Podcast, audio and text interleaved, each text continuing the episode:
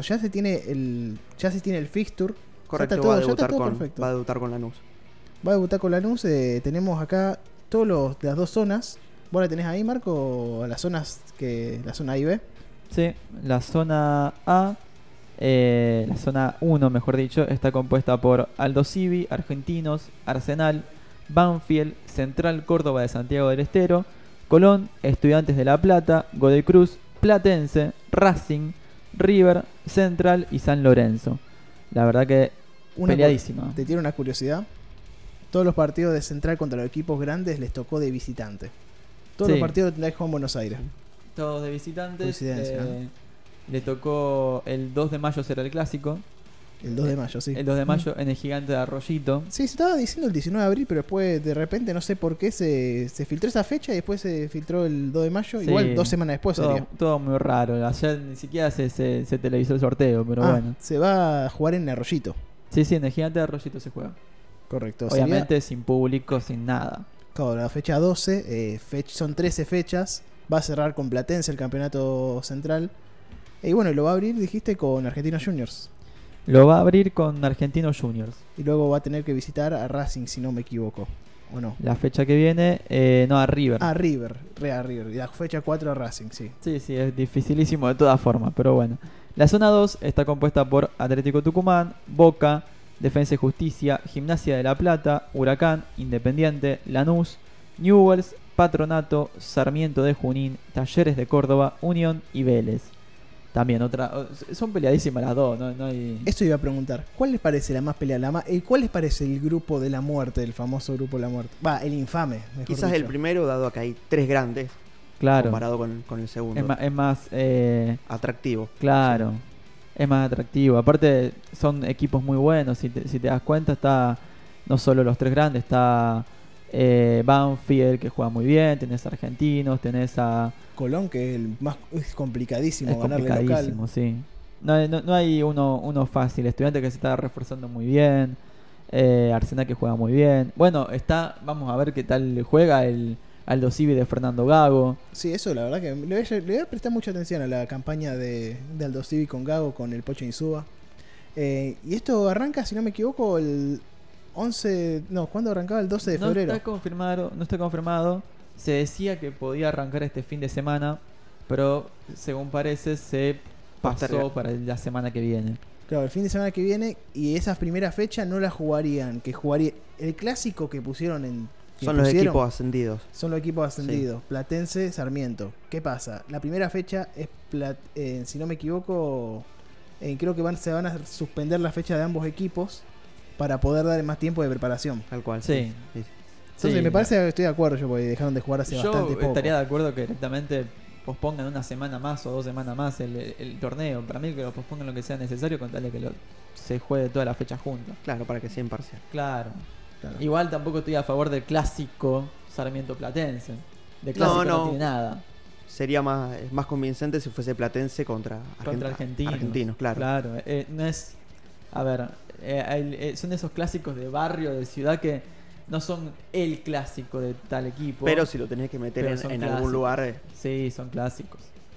A ver, también el, el- el de Platense es Tigre, es Chacarita, Huracán, si puedes meterlo, y el argentino, por ejemplo, también es All Boys. Claro. Así que es, es más clásico argentino que Sarmiento de Junín. Pero bueno, para que no quede Sarmiento Vélez, queda más atractivo un argentino Vélez. Claro. aparte los dos que ascienden. No, sí, igual. Y bueno, y. fue hecho a que- propósito eso. Sí, Sí, sí, está bien. Igual yo lo respaldo de cierta forma porque le tenés que dar un poco de, Sí, sí, fue con. de tiempo a los equipos para que se adapten. La verdad que Platense, en todo este torneo, ah, recordamos ya que está ascendieron, pueden volver a ascender porque esto suma para los promedios, todo esto afecta a los promedios.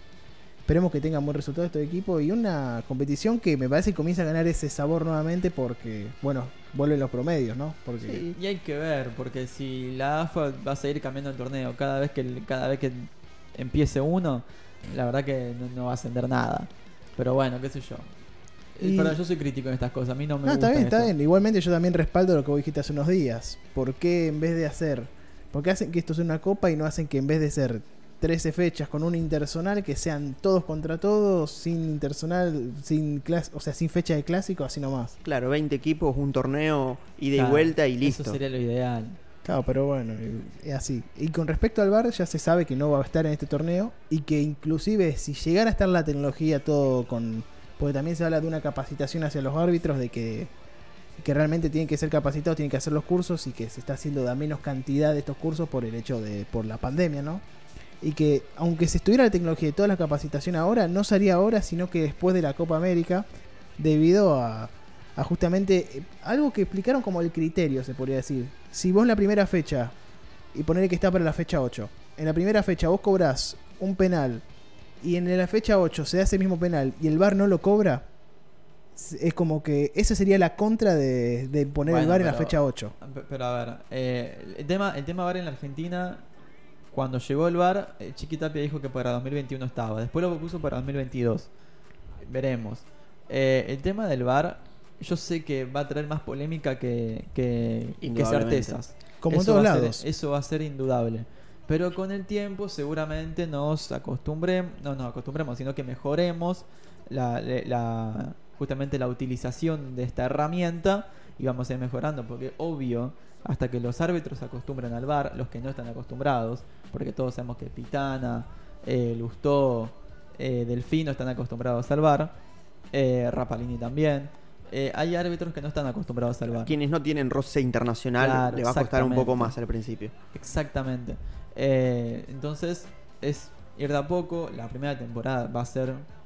Eh, prepárense porque la primera temporada con VAR va a ser seguramente polémica todas las fines de semana. Aparte, seguramente se va a dar la situación de que no se va a, recurrir el VAR en ciertas jugadas específicas Claro. y eso va a ser, me parece, va a ser Sí. más que esté el VAR y que no lo usen que la misma utilización, me parece, va a ser más, polémico acá. yo estoy viendo a los de Boca quejándose que los de River roban y los de River diciendo que los de Boca roban. Basta de bobero. Odio el bobero. Mirá el zócalo que puso Mati. Qué bardo, ¿no? Pone. Ay, qué que es. Le agradecemos ahí la, operación a Matu Herrera. Ahí, encima justo pones el zócalo y yo está por ir a la pausa ahora. Son las 12.42. Nos vamos a un pequeño corte y en un ratito volvemos hablando de. Ya, ya hablamos un poco bastante de la situación independiente, del sorteo de la liga. La verdad que. Igual, una pregunta antes de irnos al corte. ¿Quién nos ven, quién ven como principal candidato? Obviamente todavía no terminó el, el mercado de fichajes, el mercado de pases en Argentina. Pero principales candidatos para obtener la, el pasaje a estas finales de la. Va, sería a semifinales de esta nueva Copa de la Liga Profesional. Y la verdad que lo veo muy bien a Boca por lo que incorporó. Sin embargo, Rojo ya se lesionó.